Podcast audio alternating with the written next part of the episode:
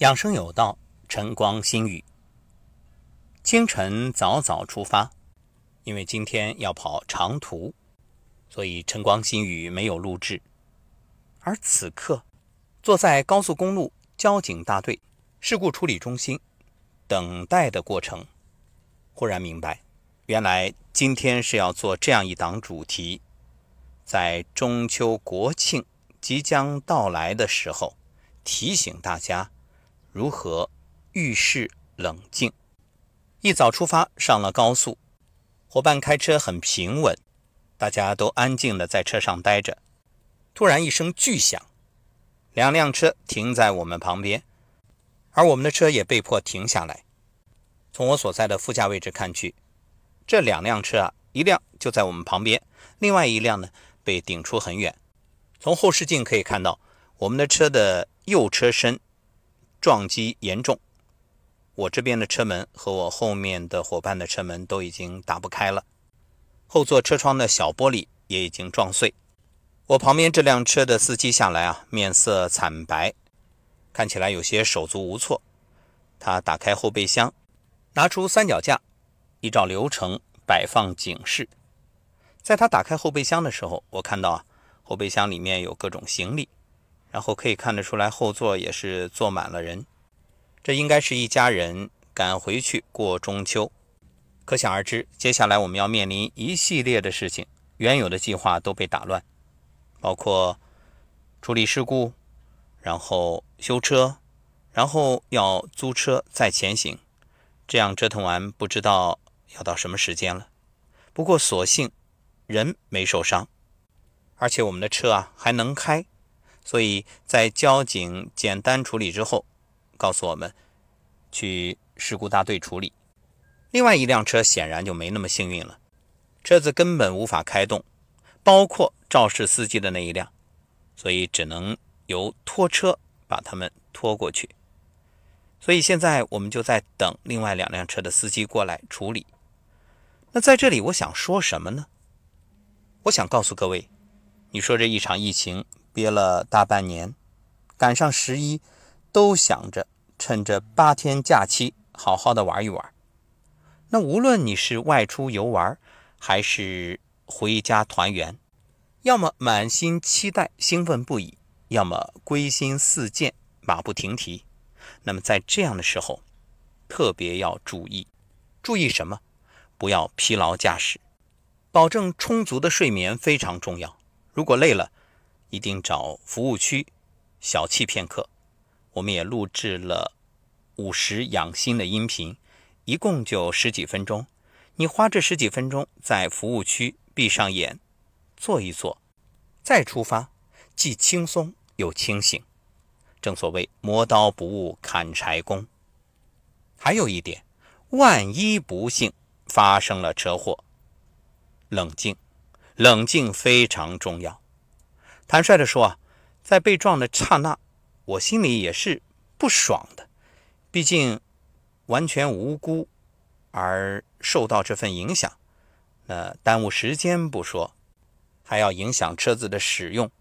而且朋友，这是一辆新车，想想看，谁提的新车被撞了，心里能舒服啊？但是还好，我们这一车人啊，都比较冷静、淡定。没有情绪的流露，一切啊按照流程按部就班，所以遇事不慌非常重要。因为慌乱、生气、恼怒或者抱怨，不仅于事无补，反而会激化矛盾，而最重要的也会伤害自己的身体健康呀。正所谓算处不打算出来，生活虽然需要规划，但总会有一些意外。让你措手不及。那么在这样的时候，保持从容冷静面对处理问题，是比懂得计划更重要的能力。有这样一个原则：越是急事儿，越要冷处理，冷静的处理。相信大家都有过手忙脚乱的经历。那遇到这样的场景、这样的时候，越忙越慌，越糟糕。说到冷静啊，最著名的例子，司马光砸缸，当其他伙伴慌慌张张的跑开的时候，他冷静的拿石头把缸砸破，成功的救出了缸里溺水的小伙伴。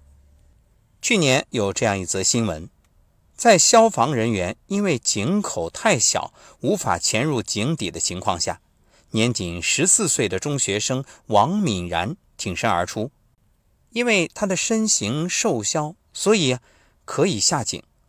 这个时候，消防人员现场对他进行突击培训，然后啊，经过半个小时，先后六次下井，最终，王敏然冷静地将。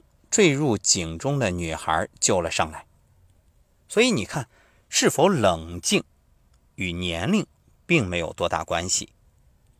一个人遇事冷静，才能波澜不惊，在大事面前保持镇定。所谓“泰山崩于前而色不变，麋鹿行于左而目不顺”。遇事冷静的人，在繁华世间不会迷路，顺着一条直线走到终点。生命是一场持久的战争。冷静的人才能活到最后，笑到最后。要知道生命无常，但是在无常的人生面前，若能保持冷静，则没有什么困难是你解决不了的。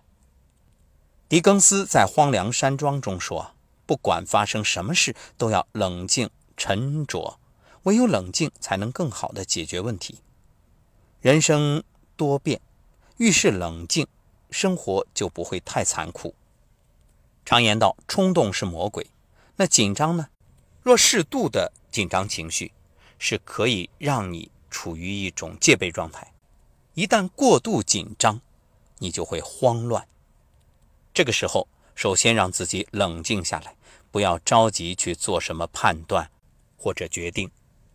所谓的急中生智，再急，能生智者。一定是冷静的人，学会遇事冷静，好运气会常常与你相伴，而你自己呢，也会变得慢慢强大起来。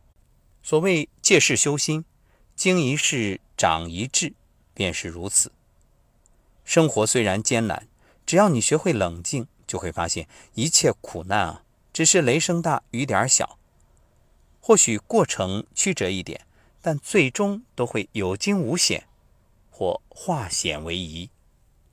就像此刻在等待的时间里，我在车里，在这样一个狭小的空间，有录制了一档节目，这也算因祸得福啊。失之冬雨，收之桑榆，人生总有意外。如果你冷静淡定，那么风雨也是风景，意外也可能。是收获。祝大家中秋国庆出行平安，在家平安，阖家团圆，一切都好。只要你冷静。